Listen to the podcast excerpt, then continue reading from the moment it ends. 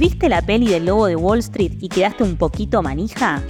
Bueno, no te decimos que vas a estar como DiCaprio repartiendo billetes, pero sí te vamos a contar cómo invertir en acciones y qué es la bolsa.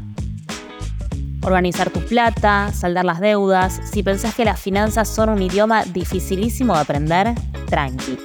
Nosotros te lo hacemos más fácil. Esto es Finanzas al Toque, un podcast del cronista.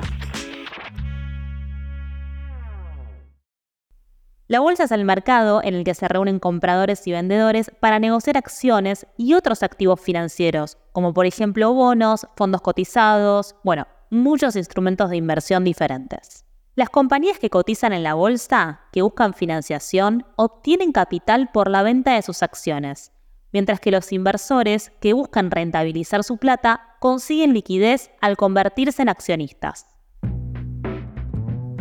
Ahora, ¿qué son las acciones? Una acción es un título que representa una parte proporcional del capital de una empresa. O sea, los accionistas son propietarios de un porcentaje del negocio. Entre los principales mercados de valores del mundo, por su capitalización bursátil, están la Bolsa de Nueva York, la de Tokio y la de Londres. Tenés que saber que las inversiones en acciones son conocidas como inversiones de renta variable, ya que en este caso no conoces la tasa de interés cuando empezás a hacer la inversión. Es por esto que este tipo de inversiones se suelen recomendar para objetivos a mediano y largo plazo.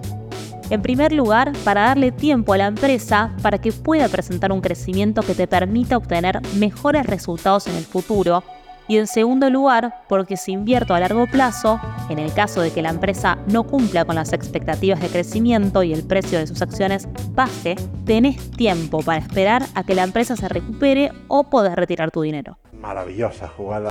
Anotemos, ¿qué tenés que saber para invertir? Antes de empezar, hay que tener claras tres cosas. ¿Cuánto se quiere invertir? ¿Cuánto tiempo estás dispuesto a mantener la inversión? ¿Y qué porcentaje de pérdida se está dispuesto a asumir en el caso de que la inversión se empiece a torcer?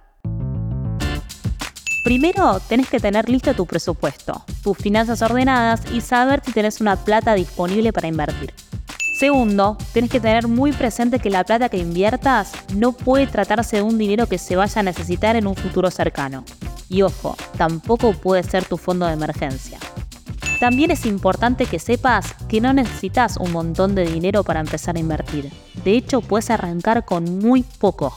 Y un consejo muy clave, diversifica. ¿Por qué es importante diversificar tus inversiones?